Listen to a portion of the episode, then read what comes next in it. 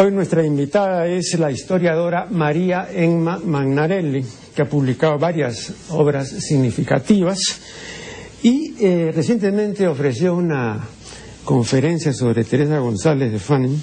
Desgraciadamente no pude asistir, tampoco he leído el texto de la conferencia. En un principio íbamos a conversar sobre Teresa González, eh, pero eh, luego hemos acordado conversar sobre algunos puntos relativos a la mujer peruana de las últimas décadas del siglo XIX y de las primeras del siglo XX. De modo que la más cordial bienvenida a María Emma. Y, eh, quiero primero someter a la consideración de la invitada lo siguiente. Eh, voy a mencionar cinco ilustres mujeres peruanas del siglo XIX, nacidas, perdón, en el siglo XIX, ¿no? y, que, eh, y a quienes hermana una característica, bueno, seguramente otras características también, pero una que quiero después destacar, ¿no? Eh, la voy a mencionar en orden cronológico. Teresa González, Mercedes Cabello, Clorinda Mato, Elvira García García y María eh, Jesús Alvarado. Ahora bien, todas fueron provincianas, ¿no? Eh, Teresa González, Ancachina, ¿no es cierto? Este, eh, luego Mercedes de Moquegua, Clorinda del Cusco, Elvira García García de Lambayeque y y Alvarado de Ica, ¿no? concretamente de, Chincha. ¿no? Bueno, este, este carácter provinciano es en este caso una simple casualidad o, merece una lectura diferente. Sí, a mí también me ha llamado la atención, porque siempre se habla del centralismo limeño, ¿no? que las provincias están relegadas, están distanciadas de los sucesos más importantes, pero no están así siempre, ¿no? O sea, no tiene un significado unívoco y sabemos que las mujeres, bueno, esas que han mencionado, han nacido, como dices, en provincias, no en Lima, pero, eh, claro, tienen que venir a Lima para encontrar un espacio más cómodo para su trabajo, para su reflexión, para desarrollar sus ideas, ¿no? Eso sí es cierto. Sin embargo, bueno, Clorinda Mato ya había hecho regular en el Cusco, ¿no? Eh, fundando revistas en Arequipa, en La Bolsa, en el Recreo del Cusco antes. No es el caso de las otras, ¿no? No es el caso, aunque eh, me parece que, que mm, bueno, tiene que venir a Lima para encontrar un, lugar auspicioso, ¿no? Que propicie su, su desarrollo, su inspiración, sus publicaciones, ¿no? Círculos de discusión, veladas literarias, escuelas importantes, relativamente importantes, bueno. Pero sí, son, no son limeñas, pero no pasaba mucho en el lugar donde nacieron, ¿no? Eso de las veladas, imagínate, todavía se sigue hablando de la de la Gorriti, ¿no? Así que, que, fueron pues este, famosas, fueron un hito, ¿no? Eh, realmente. No, lo que hicieron estas mujeres realmente está vigente. Es, Por eso se sigue hablando también, ¿no? Porque plantearon, o sea, para su época fueron vanguardistas, se inauguraron, ¿no? Ampliaron perspectivas y lo que plantearon eh, y sufrieron las consecuencias. las consecuencias, ¿no? sus planteamientos todavía tienen vigencia hoy. O sea, todavía no hemos hecho lo que ellas pensaban que debía hacerse. O sea, sus reclamos no han sido escuchados y satisfechos, ¿no? Em, yo tengo un trabajo que se titula Placer femenino del 800, fumar. Bueno, eh, cuando inicié la recolección de textos pertinentes, hallé que en gran parte de ellos se elogiaba grandemente la independencia y la libertad de la mujer, eh, particularmente de la mujer limeña. Eh, podría citar una serie de ejemplos, no lo voy a hacer, pero basta citar un solo ejemplo, Flora Tristán. Ella llega a decir que la mujer aquí era no solamente libérrima, ¿no? Bueno, eh, eran mujeres eh, de saya y manto, eh, eso las favorecía mucho, digamos, en su movilidad social y en unas posibles contravenciones ¿no? de, los usos vigentes. Eh, eran mujeres que generalmente salían solas, o sea, no estaban vigiladas, eh, fumaban, eh, jugaban, ¿no? Había mucha, mucha timba en, chorrillos sobre todo, ¿no? Bueno, eh, montaban a caballo, etcétera, ¿no? Eh, la mariscala también, Claro, claro, pero no era educadora. Pero este, cuando, cuando, cuando se publica el, el famoso libro de Fuentes sobre Lima, o sea, en 1867, eh, la mujer de Saya y Manto ya era un recuerdo histórico. Y Fuentes dice que no lo lamenta, porque a Fuentes no le gustaba la Saya y Manto, sobre todo en la versión esa en la que había pues, que ajustarse tremendamente, digamos, todas las telas. No, y entonces la, movilidad que tenía, el desplazamiento era, era muy difícil para una mujer que estaba vestida así, ¿no? y Fuentes se refiere a eso. Y cuando se quiso subsanar esta ausencia con la llamada manta chilena, no pegó.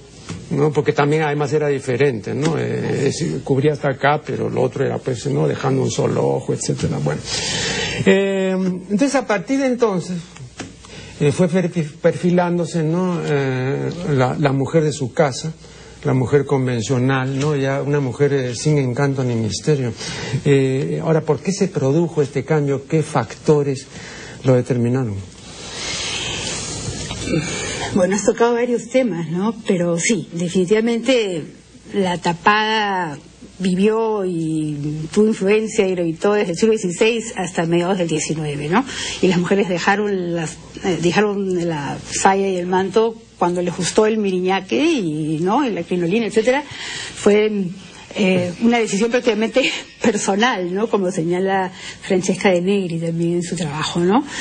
Y bueno, este cambio parcial, ¿ah? porque yo creo que este encerrar a las mujeres, convertirlas en madres abnegadas, autocontroladas, dedicadas a los hijos, a la crianza, a la casa, a, a organizar el espacio doméstico para los hombres es un proceso inacabado en el Perú, ¿no? O sea, a mí siempre me llama la atención esta esta cosa tan ambivalente, ¿no? Sobre cómo eh, hacer que la, esta cuestión de eh, la mujer sumisa, la mujer eh, sometida, ¿no? O, la mujer muy cuidada de ser vista libremente con la otra parte más libérrima, etcétera, ¿no? Bueno, alguna vez en una conversación particular, eh, María Emma eh, me habló de la domesticación de las mujeres, de modo que ahora le pregunto inmediatamente a qué se refería. Bueno, en términos modernos, post siglo XVIII, ¿no? me refería a eh, hacer de la mujer una madre, o sea que la definición de la identidad femenina estuviese, digamos, engastada en la tarea de la maternidad, ¿no? Que implica una específica em, domesticación del impulso. Pero eso, eh, pero para eso se tuvo que esperar hasta fines del 19. No, no, esperar, fue un proceso continuo. Pero, digamos, se, determinó ya más claramente a fines del 19. Antes, ¿no? A partir del siglo XVIII eh, con el desarrollo de la burguesía, el capitalismo, las naciones, el Estado, aparece de una manera explícita esa asociación, ¿no? O sea, la mujer es sobre todo madre, porque hay una definición desde la biología y va eh, acompañado o es parte de un proceso de secularización también, donde los médicos tienen un papel importante en lo que es el mandato, el discurso eh, a propósito de las mujeres y de la sociedad en general. Yo tengo un trabajo que después te voy a enseñar, em, titulado Cuando no eran las madres sino las nodrizas, las criadoras de la prole, de modo que esa figura de la mujer como madre que cría la prole ese tampoco es cierta en Occidente, no, hasta muy entrado, digamos, ya el, siglo XIX. ¿no? Claro, es que Occidente también tiene varias regiones, ¿no? Por ejemplo, hay estudios, me acuerdo un estudio sobre Inglaterra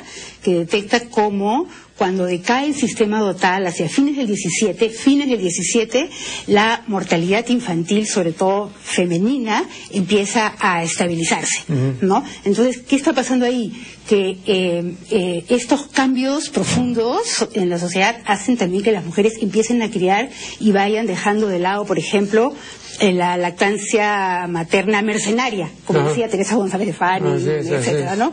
Entonces, eh, el hecho de que las mujeres empiecen a criar va de la mano con otros, otras tendencias profundas, ¿no? Que tienen que ver con la demografía, con el Estado, con la economía, con la educación, ¿no? Entonces son varias cosas que van confluyendo para que las mujeres dejen de encargar la crianza a otras personas y en todas las clases sociales por distintas razones. ¿no? Vamos a hacer aquí el primer corte y ya regresaremos. Estamos dialogando con María Emma Magnarelli.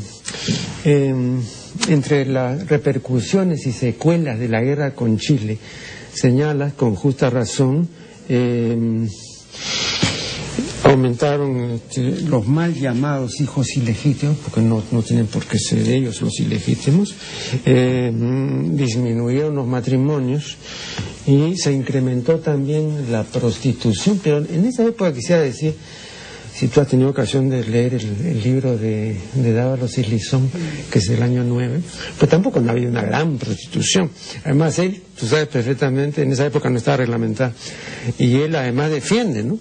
Porque dice que eran mujeres, primero, pues eh, muy de la época, blancas, inteligentes, ¿no? Educadas, que no hacían nada contra natura, ¿no? Y que no tomaban alcohol ni fumaban.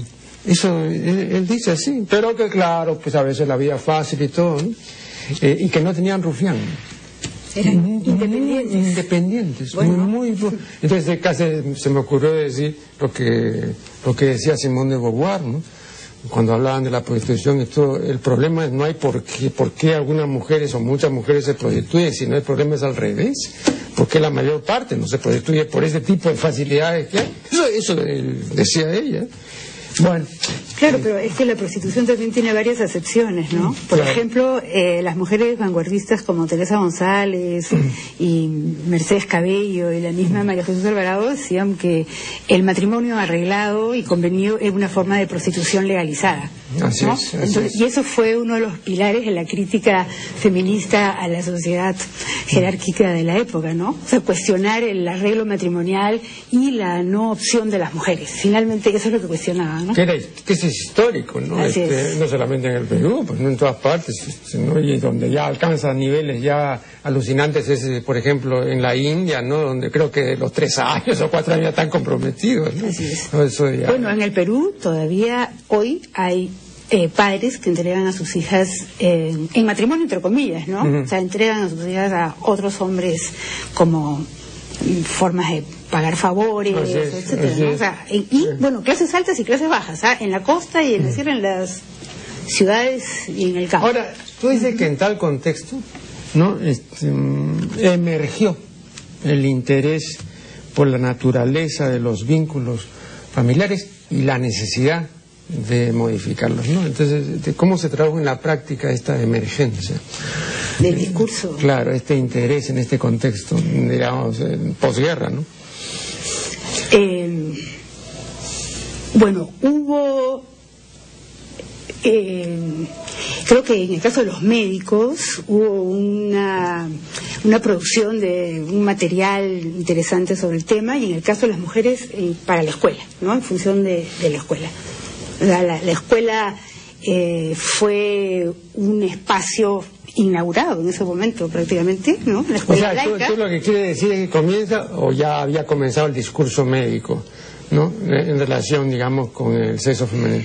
Mm, me parece que es después de la guerra con Chile cuando... Comienza, pero porque, ¿sabes por qué te digo? Porque si tú retrotraes solamente dos o tres décadas, eh, el estatus de médico era un estatus muy Bastante devaluado. a- no, claro. Claro. Entonces el médico no tenía una presencia como para ser un orientador de la opinión nacional. No, ¿no? no, Claro. no, o sea, la- la- además la iglesia tenía el monopolio, ¿no? Del, del control de la sexualidad, del matrimonio, Mm, ¿no? mm. O sea, estaba en función todavía el Código Civil de 1852, ¿no? Cuando las élites habían, le habían cedido a la iglesia el control del, del matrimonio y por lo tanto de la sexualidad, ¿no? Ahora, entonces, Entonces, tenemos estaba vigente todavía ese código tenemos- hasta- Tenemos que llegar hasta el siglo XX, a la primera década.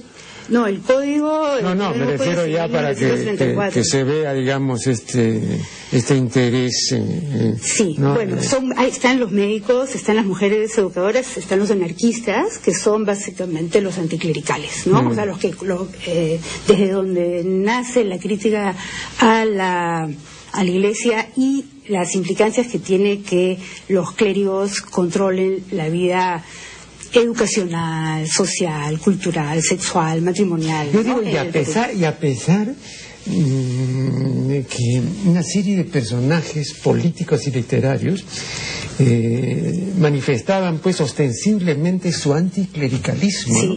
Por ejemplo, para mencionarte de don Manuel González Prada, ¿no? Es eh, clarísimo. Y después Ricardo Palma. Ricardo Palma eh, tenía una clerofobia, pero así patente, ¿no? Pero por otro lado es simpatizante de Pierola y Pierola digamos tenía vínculos muy estrechos con la iglesia ¿no? Ah. Sí. entonces también hay como decía esta ambivalencia no unas posturas algo acomodaticias ¿no? Mm, tal vez, tal vez, sí. Sí. no es el caso de González Prada en, en ese ámbito ¿no? pero estas mujeres que mencionaste al inicio Sí. de la de este diálogo eran todas críticas, ¿no? A propósito de la iglesia. Unas más que otras, por supuesto, ¿no? Y como dices, les costó bastante, ¿no? ¿Y cuándo comenzó a disminuir la influencia clerical en los vínculos familiares? Bueno, yo ¿Es creo que toda- yo toda- me parece que todavía es gravitante, ¿no? Que todavía tiene peso. ¿Ahora? Mm, yo creo que sí. Bueno, creo que ah, últimamente, por ejemplo, la Iglesia y con su vocero principal, que es Cipriani, ¿no? Este eh, ha denostado el reparto de los de condones en, en las escuelas, ¿no? Claro.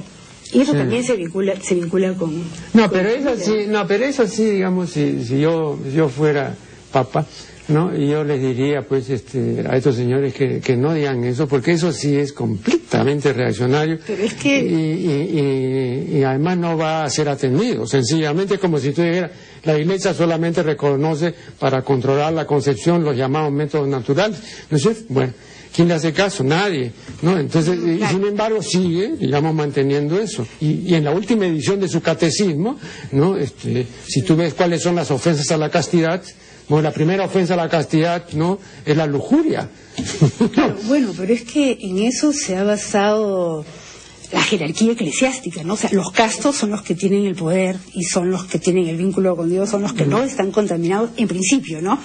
O sea, el cristianismo desde desde el inicio eh, percibe el sexo como contaminante, como algo que mancha, como algo que inferioriza, como algo que aleja de Dios, ¿no? O sea, el sexo no es algo que se tiene que controlar para los cristianos, para los cristianos es algo que tiene que desaparecer, ¿no? Entonces, eh, ese es un problema y eso no ha variado. O sea, se consolida en Trento, ¿no? En el siglo XVI, en la Contrarreforma, y ahí no han habido cambios. O sea, el sexo no puede estar disociado de la reproducción. No puede. ¿No? O sea, sexo... No, y ya modernamente tampoco del amor. Porque tú sabes que en, el ante- en el- en la anterior edición del Código de Derecho Canónico no se, eh, no se mencionaba el amor en relación con el matrimonio. No, era malo. El amor Claro, no, se debería, menciona, claro, eh, eh, ya ahora sí se menciona, digamos, la, la, ¿no? Eh, la necesidad de que la pareja que contrae matrimonio eh, se ame. Con lo cual eh, añaden otro error, ¿no? Porque ya el hecho de querer hacer el matrimonio, ¿no? La vía natural y permanente de desahogo sexual es una estupidez, porque eso no es así. Claro, lo que ¿no? pasa es que seguramente han tenido que echar mano a eso para proteger o, fortalecer la monogamia, ¿no? Que es tan difícil, pues, digamos. No. ya no se queda otra, ¿no? o sea, como no van a promover el, digamos, el sexo en el sentido de la comunicación, ¿no? Mm. Eh, bueno, entonces el amor, ¿no? O sea, el amor eh, todavía puede no, pero, es una amenaza pero es que pero es que digamos el sexo es admisible según este criterio eh, porque mm, el amor lo dignifica. O sea, el sexo solo es animalizante. Esa es la posición. Eso, eso es casi parte de toda la prédica de la, humanidad sistemática, no, no solamente de Occidente, sino. No, pero en Occidente ha llegado a niveles alucinantes. Así es, Siempre se ha querido como humanizar el sexo, ¿no? Eh, aquí dices en Limpias y Modernas los siguientes, cito textualmente, el rol maternal no parecía definir la identidad de las mujeres. Los niños podían ser criados e incluso amamantados por mujeres de la clase subalterna. Bien, pero entonces la pregunta es, ¿cuándo comienza lo que Simón de Beauvoir llamó la religión de la maternidad, ¿no? Y, cuando comienza eh, esta revalorización o esta dación de un estatus al niño, a quien siempre se consideró como un adulto pequeño, eh, yo recuerdo perfectamente en los antiguos libros, en el siglo XX, se, se hablaba del siglo del niño. ¿No? Y eso me parece, mi padre me comentaba, mi padre eh, se dedicó mucho a, la pedagogía, eh, comenzó en los países nórdicos, ¿no? Y luego se, se, esparció, pero hace un siglo de eso nomás. Mira, hay un historiador muy importante que se llama Philippe Arié, francés, que en los años 60 publicó un libro sobre la infancia en el antiguo régimen. Y él, eh, a través de un examen, un análisis muy minucioso de la iconografía de la época, mm. sobre todo, eh, detecta que el concepto de la infancia, como tal, como concepto, aparece en el siglo XVII en Francia en determinadas clases sociales, ¿no? Eso puede haber variado en, en Europa y en América Latina, ¿no? Pero el, digamos, el niño deja de ser un adulto pequeño, en escala chiquita, ¿no? En, en Occidente, a partir del siglo XVII, pero hay variaciones regionales, ¿no? O sea, no es lo mismo, ¿no? Eh, eh, el centro de Francia que el sur de Italia, ni que Grecia, ni que el mundo mm. musulmán, ¿no?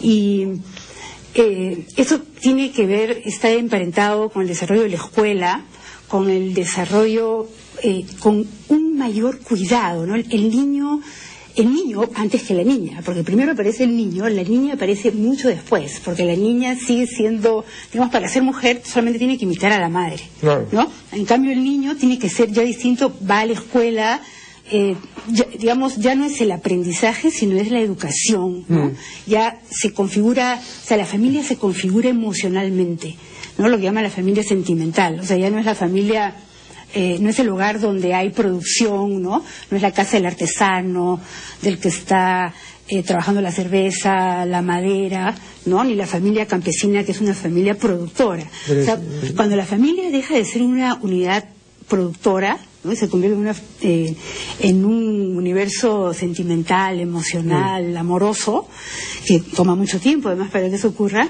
aparece el niño. muy, rara vez ocurre.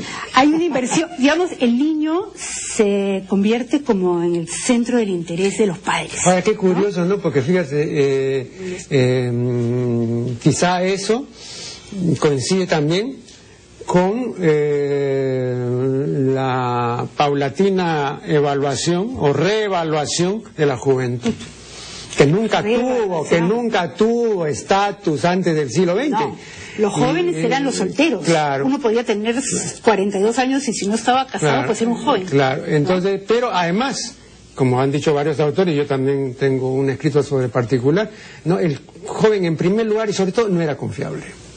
Eso dicen todos. entonces siempre el afán de los jóvenes era aparentar vejez, porque así los hacía más confiables, ¿no? Pero un joven joven jamás iba a tener un puesto directivo, jamás iba a dirigir una empresa, nada.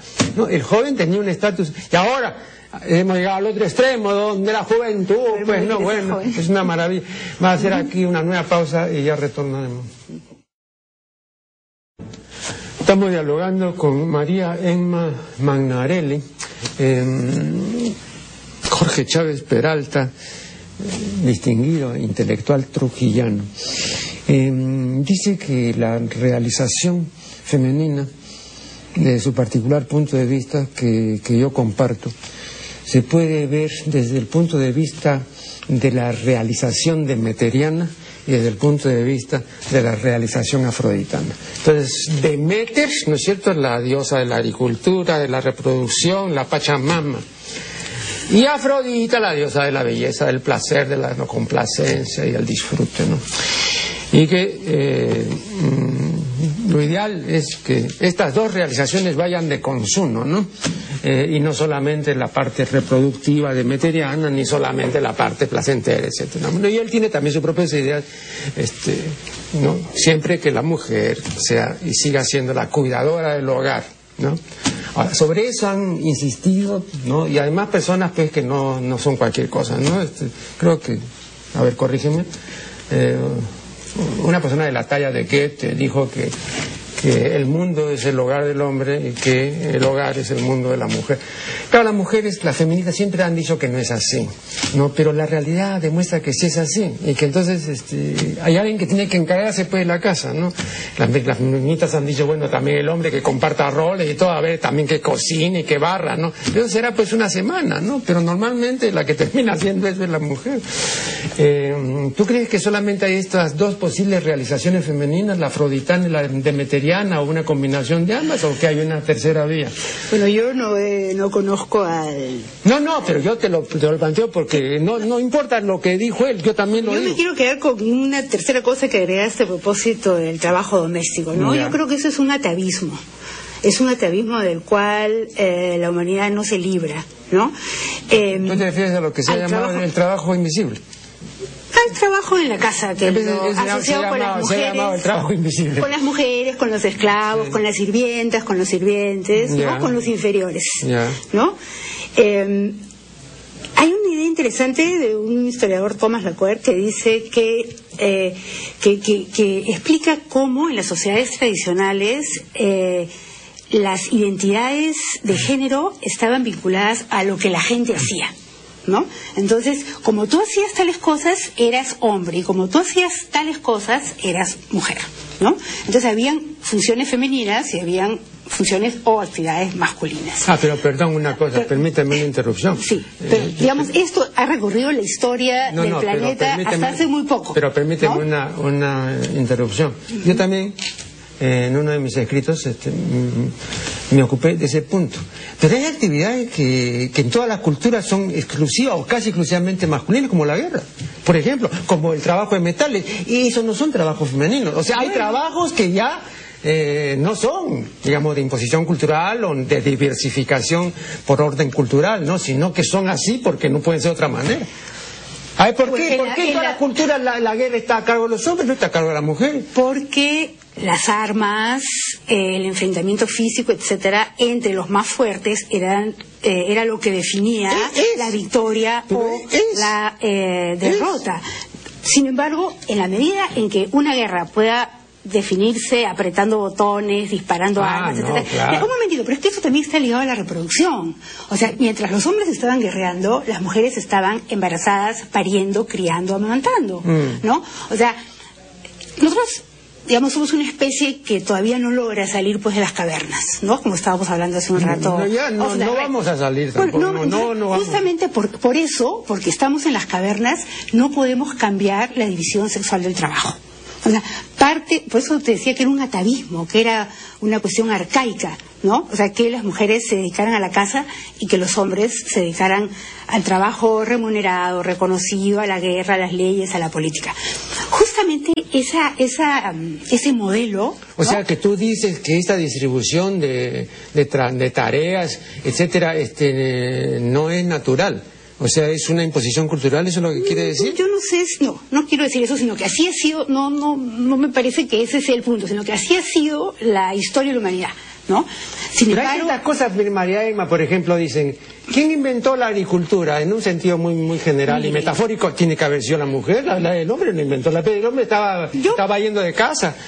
Entonces, ¿quién es la que prendió el fuego en el hogar? No descubrió el fuego, nadie lo descubrió. Yo no creo que tender una cama cocinar, lavar la ropa tenga que ver con cuestiones de capacidad muscular o con estrógenos o progesterona o testosterona, ¿no? O sea, no me parece. Y si así fuera, hay hormonas que se pueden comprar en la farmacia y cambiar. No, pero retrotrae, te, no, a, a, tiene que, que retrotraer el asunto pues a la época paleolítica, no te vengas tan acá. No, no, no, es que hay hombres que se, o sea, que sienten que se masculan, que sienten que se feminizan, que sienten que son menos hombres, menos reconocidos, ¿no? Menos machos si tienen una cama, si crían a su hijo, si cocinan. Mm. O sea, y eh, entonces eh, eso es Ahí muy contundente. Sí, ahí sí, ahí, ahí Muy contundente. Sí, claro. o sea, eso sí es simple, ¿no? Sí, sí, sí. No, Lo que no, quiero no. decir es que eh, la definición sexual en función de las tareas realizadas ha sido algo que ha estado en el desarrollo histórico de la humanidad hasta hace muy poco, ¿no? Eh, la escuela, con la educación, con la píldora anticonceptiva, con el desplazamiento de ciertos discursos o mandatos tradicionales, domésticos, patriarcales, con la secularización de la sociedad, esas posturas van retrocediendo, pero no Pero hay cosas no, que, hay cosas no una velocidad Pero por como ejemplo, yo digo, ¿no? Por ejemplo, hay cosas O sea, que yo no entiendo por qué un hombre no puede cocinar. Pero no te voy a decir una cosa, pero hay no cosas que no retroceden, ¿ah? Te voy a decir. No, Por ejemplo- por ejemplo, de las que estamos hablando. No, esas no, pero bueno, te voy a decir otra que no retrocede. Por ejemplo, eh, y, y eso mm, fue a raíz de, de- de mis estudios sobre la mujer. Eh, en la marina de todos los países se considera que la presencia de la mujer trae mala suerte. Ahora, eso es general.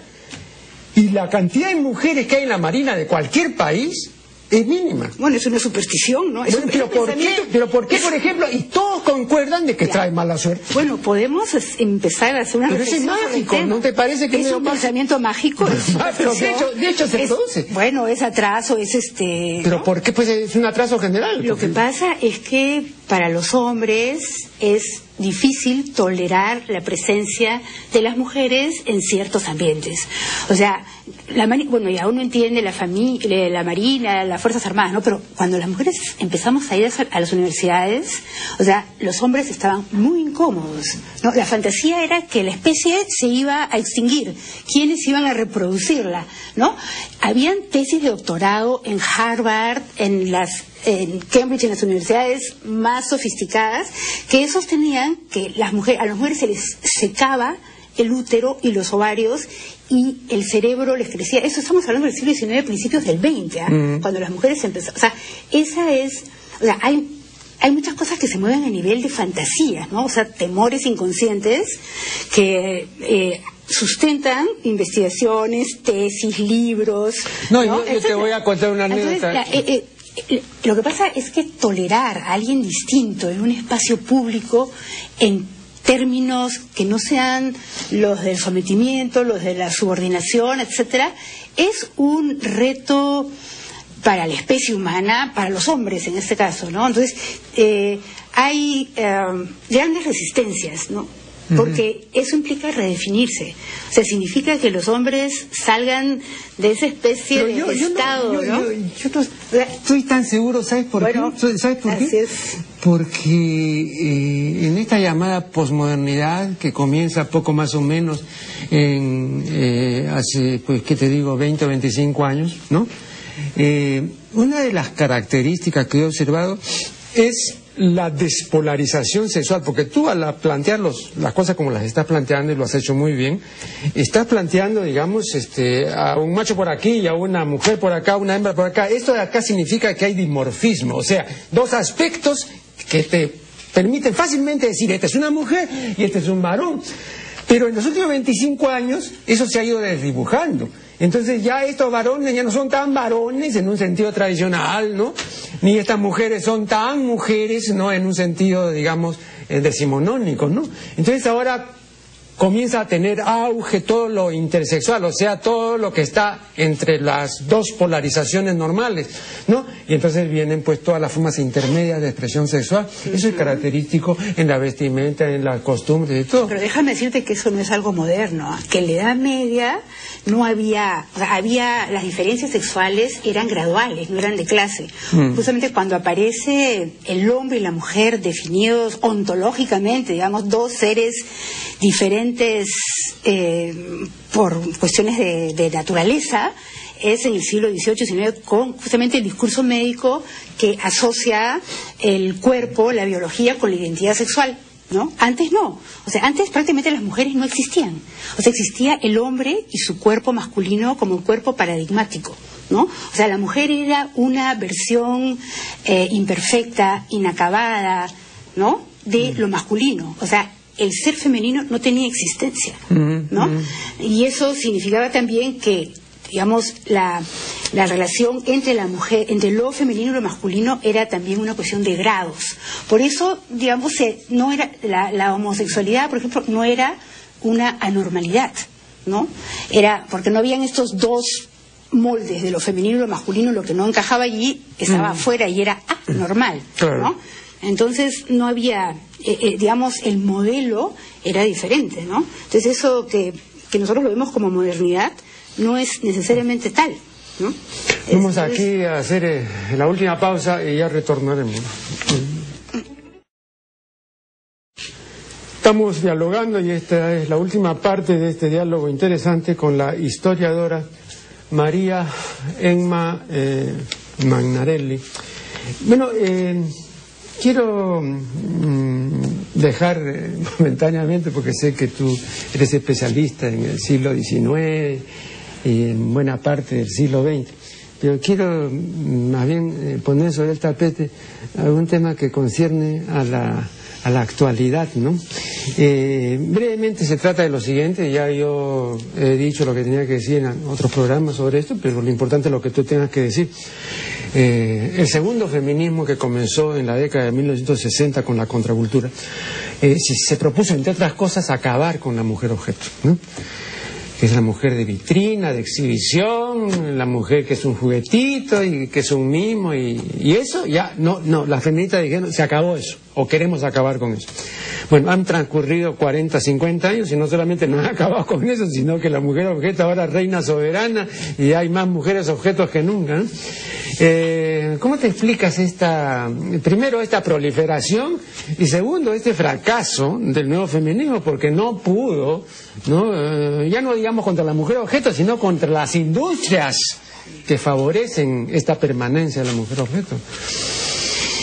Ah, sí, no es un tema fácil de abordar y me gustaría poder pensarlo más allá de una postura moralista, ¿no? Porque eso no nos permite plantear el problema en toda su complejidad, ¿no? Pero mm, eh, sí, definitivamente hay la presencia de las mujeres en, en los espacios, en la televisión, en la media es brutal y es como es, ¿no? Y bueno, creo que hay una terrible resistencia de parte de las mujeres también eh, de ser libres, ¿no? O sea, digamos, las feministas podemos plantear lo que nos parece, podemos tener tales y tales posturas y, eh, digamos, eh, ir contra la mujer objeto significaba recuperar la libertad de las mujeres, mm. ¿no? Pero a las feministas, las feministas no podemos garantizar que eso ocurra, ¿no? O sea, pero sí conocían los beneficios de la servidumbre.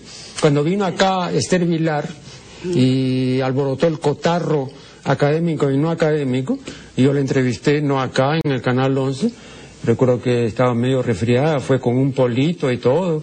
Eh, era una mujer atractiva, ya cerca de los 40, pero era muy rápida en sus respuestas y todo. Eh, y, tú sabes pues que el balón domado es sencillamente la propuesta y, la declaración de que a la mujer no le conviene cambiar, ¿no? porque tal como está le va muy bien y le va a seguir yendo bien. Y ahí ella desarrolló la idea. Ninguna feminista quiso ir a rebatir.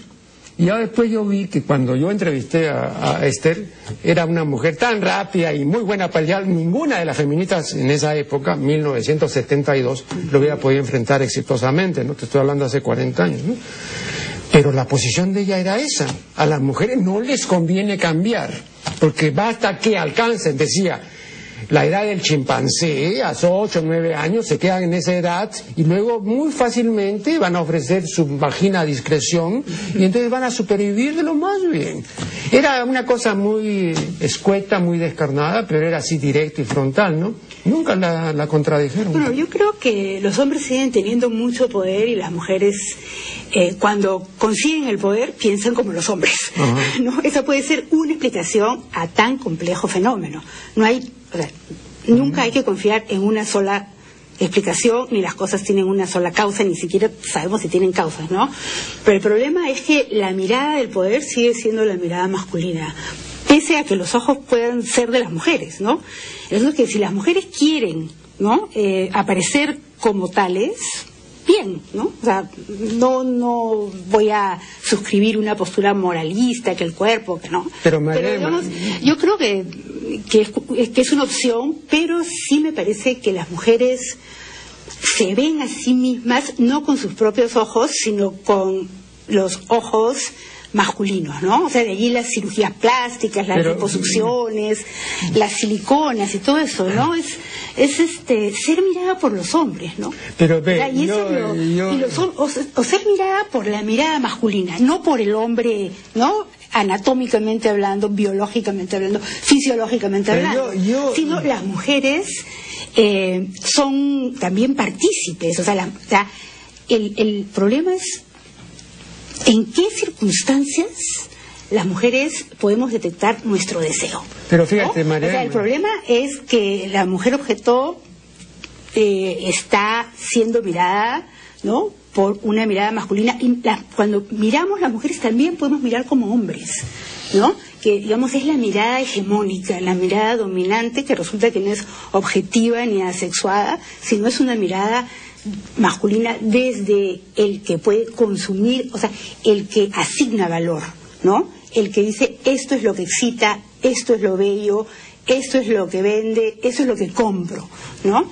Entonces, eh, eh, me parece que hay una que y, y, que las mujeres no se pueden desmarcar, no nos podemos desmarcar, ¿no? Por un conjunto de razones, las mujeres queremos seguir complaciendo esa mirada y no podemos encontrar nuestro propio deseo, el, digamos, el, la postura que nos libere de eso, ¿no? Yo he hecho una lectura este, ligeramente distinta. Seguro. Respecto ¿no? a los implantes en los pechos femeninos. Hay una cultura que es, eh, por definición, y esto lo han reconocido todos los autores, tetófila, que es la cultura norteamericana. Pero aparte de la cultura norteamericana, que eh, tiene una así, rinde pleitesía a los pechos de la mujer, eh, no hay otra cultura que lo haga en esa dimensión. Ahora, esta imposición ¿no? de los implantes y de los pechos gigantescos y desorbitados y grotescos y todo, es una visión absolutamente norteamericana, no es latinoamericana ni europea. Entonces ahí también entra a tallar el hecho, digamos, de una nación hegemónica que impone estos gustos relacionados con el cuerpo femenino en países donde ese tipo de relación no existe. A mí no me van a hacer creer que esa tetofilia es una tetofilia peruana. No, habría que ver estadísticamente, las mujeres están pagando más por eh, siliconas en los pechos que por siliconas en las nalgas. ¿No? Habría que ver y de ahí hacer una investigación, pero en todo caso, mm, eso no es. Y no, y no, no, diciendo no es. No, no, no, pero. Algo estoy, lo que yo No, no, estoy diciendo. Estoy diciendo sí, norteamericano, pero. No, pero estoy. Sexo, sí, ¿no? pero estoy diciendo. O sea, son los gringos, sí, pero, no las gringas. Pero no son. No, no, no es la visión masculina esa. O sea, esa visión de que qué cosa es lo que le puede gustar a un varón que yo me agrande las tetas, por ejemplo, pienso una mujer, esa es una visión eh, de la mujer, esa no es una visión masculina. No, pero ¿qué es lo que le está...? No, no, no, no, a, ningún varón le va a gustar pues una, una teta con silicona que no toca, es una cosa dura, que no tiene ninguna gracia, pero ahí no me van a contar ese cuento, pues. Entonces, eso ha sido, digamos, una lucubración femenina, no es masculino eso. Bueno, me parece que... No podemos discrepar, no, claro. Que son hipótesis, pero sí, discrepo en ese sentido, ¿no? Me parece que... O sea, ¿cuál sería el uso de las mujeres por por complacer, pues porque, ah, qué cosa. Por eso mismo, por complacer. Por complacer. Porque, ha habido un mensaje que le ha llegado a las mujeres, ¿no? desde la mirada masculina, me gustan las, los senos grandes, me gustan las tetas grandes. Ok, entonces, entonces voy a complacerte.